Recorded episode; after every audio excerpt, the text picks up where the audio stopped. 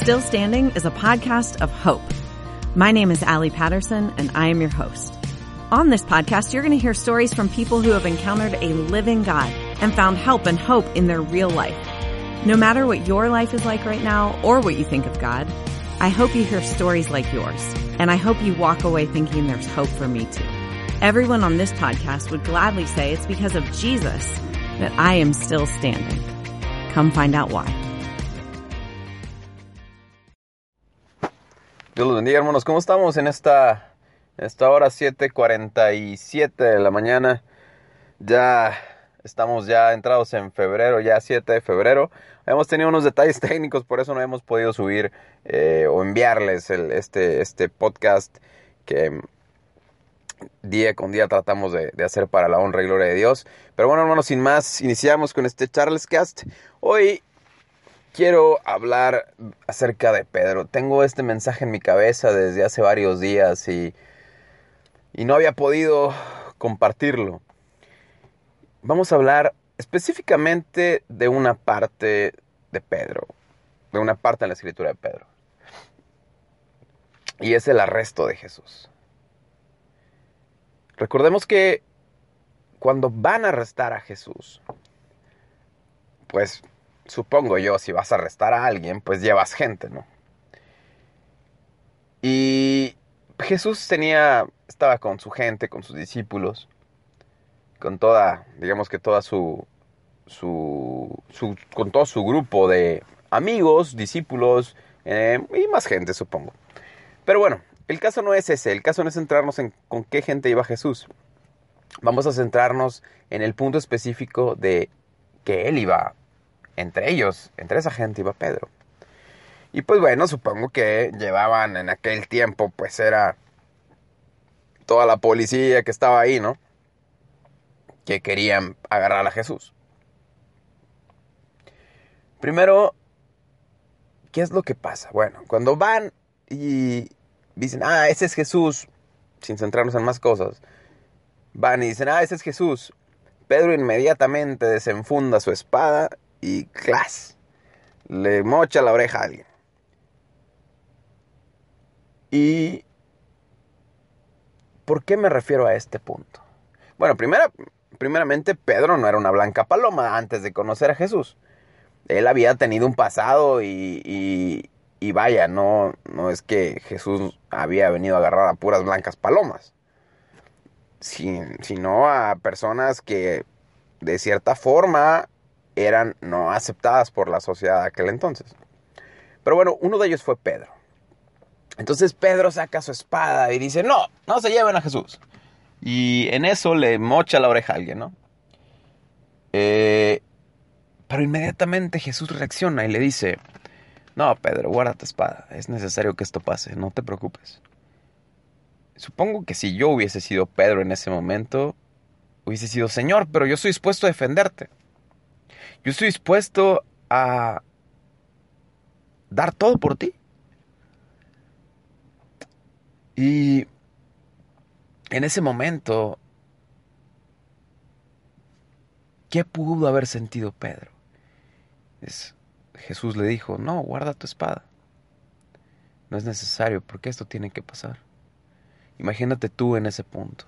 Imagínate en ese punto donde Dios te dice, hijo, no pelees por mí. Esto va a tener que pasar. No te preocupes por mañana. Esto va a tener que pasar.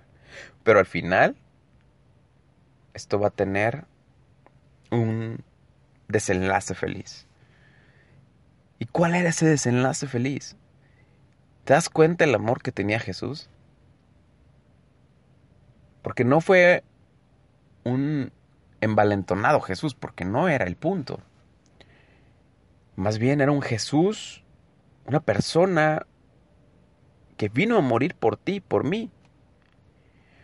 Era Jesús ese que dijo, tranquilo, yo sé que me quieres defender. Siendo que él ya sabía que iba a pasar.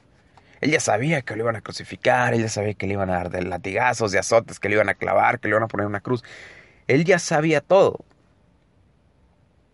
Y aún así le dijo, Pedro, tranquilo, no me defiendas.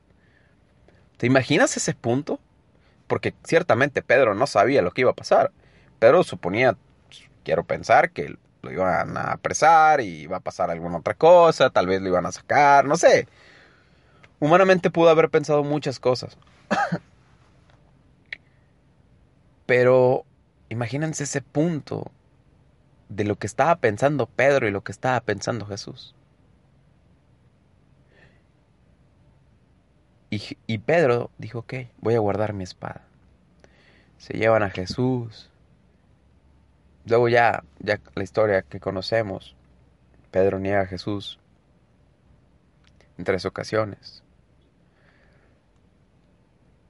Y supongo yo que Pedro pudo haberse sentido bastante, pues no sé si culpable, triste, o, o cómo sería la palabra para describirlo, pero Imagínense que en tus manos estaba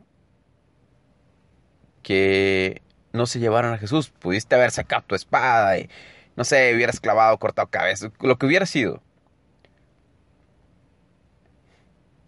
Y tal vez ese momento de culpabilidad, de agachar la cabeza y decir, Señor, perdón porque no pude, no pude defenderte. Lo que no debes olvidar es que Jesús fue el que te dijo, no me defiendas, hijo. Pero en ese momento no lo estabas viendo, en ese momento tú solo veías a tal vez el más grande amigo, la persona, el líder más grande que habías tenido hasta ese punto, la mejor situación en donde habías estado, veías que cómo, cómo eran los milagros, veías tantas, tantas, tantas cosas, sentías su amor de cerca. Imagínate, ponte en ese punto. Quiero que en este momento creas, pienses que eres Pedro. ¿Cómo te sentirías? Pero Jesús te dijo, no, no me defiendas porque esto tiene que pasar. Y entre todas esas cosas estaba el sentimiento de culpabilidad de Pedro. Y el miedo humano que, ay, a mí también me va a pasar lo mismo. ¿Por qué les cuento esto? ¿Por qué les platico esto? ¿Por qué? Bueno, en tu vida va a haber momentos en los que Dios te va a decir, hijo, no me defiendas. A Pedro le pasó en ese punto, pero ¿sabes cuál fue la, el desenlace? Tal vez Pedro se sintió morir en ese momento, sintió completamente, pues no sé, triste, decepcionado de sí mismo por lo que había dejado hacer.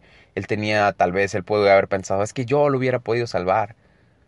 Pero no, Pedro, tú no lo venías a salvar a él, él venía a salvarte a ti. Porque él ya conocía que el desenlace y todo lo que iba a tener que pasar, y aún sabiendo todas esas cosas, él estuvo dispuesto a decirte, guarda tu espada.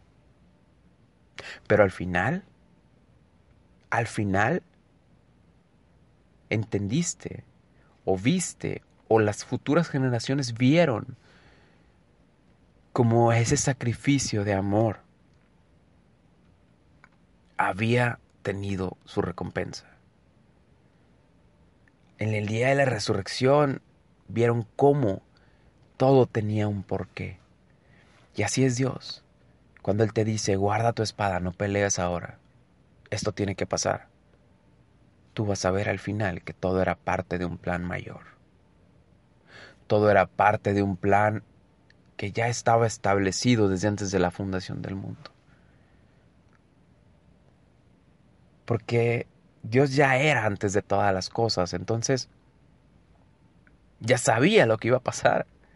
No fue como, ah, estaba el Padre y estaba el Hijo y de repente dijeron, bueno, el Espíritu Santo y dijeron, lo sentimos Jesús, vas a tener que ir a morir. No.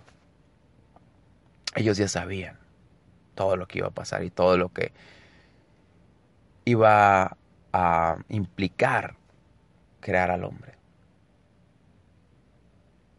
Así que cuando Dios te diga, guarda tu espada, tranquilo. Tal vez veas cómo todo en lo que creías se va, se destruye, se apaga veas cómo clavan en, en un madero a alguien. Hablo metafóricamente, obviamente. Veas como eh, el decir yo pude haber evitado esto. No, no lo pudiste haber evitado, porque la voluntad de Dios es perfecta. Y todo lo que pasa debajo del cielo, Dios lo permite. Las cosas buenas, cosas malas. Bueno, más bien, cosas aparentemente malas, pero todos tienen un propósito, todo es parte del plan. Porque a los que aman a Dios, todas las cosas les ayudan para bien. Así que en el momento que Dios te diga, guarda tu espada, no me defiendas, haz caso. Va a ser difícil. Y tal vez a la vuelta de los días veas, yo pude, y, y digas, yo pude haber evitado esto. Pero si estás seguro que Dios te dijo, guarda tu espada, entonces hiciste lo correcto. Porque al final, todo es de Dios. Si tratas de defender una obra, si tratas de defender eh, un ministerio, si tratas de defender algo, pero Dios te dice, guarda tu espada, guárdala. Porque tú verás al final las cosas. Dios no se queda con nada y Dios hace que todas las cosas nos ayuden para bien. Si estás en el punto por alguna situación como Pedro, donde te dijeron guarda tu espada, guárdala y espera lo mejor que pueda pasar.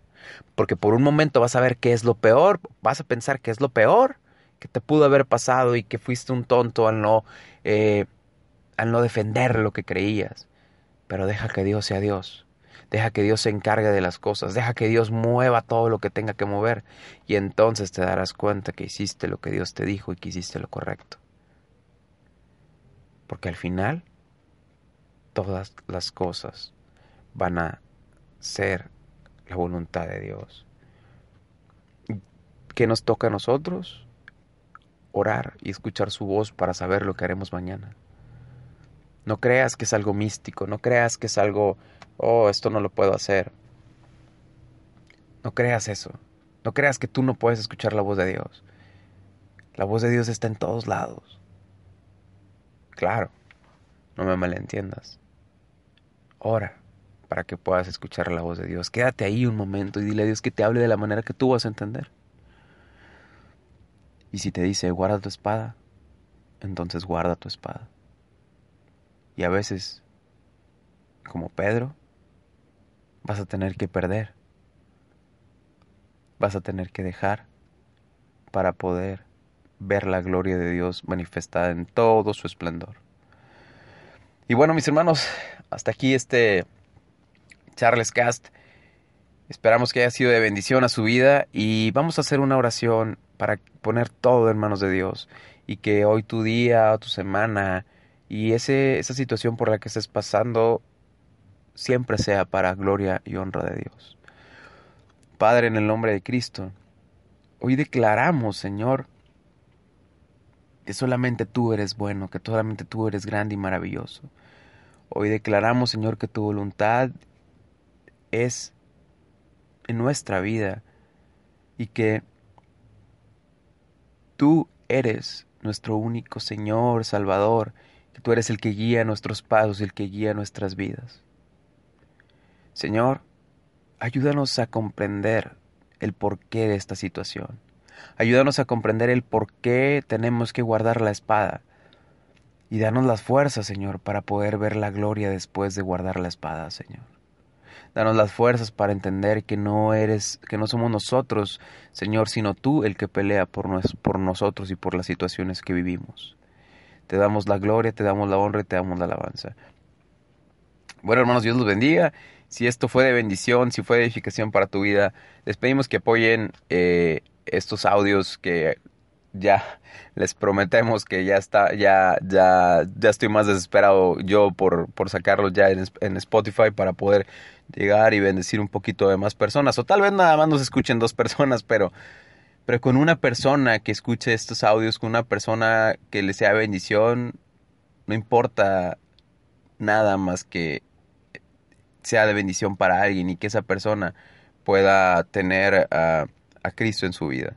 Dios los bendiga hermanos y no se olviden de compartir, compartir y compartir. Así que, bueno, hasta la próxima hermanos.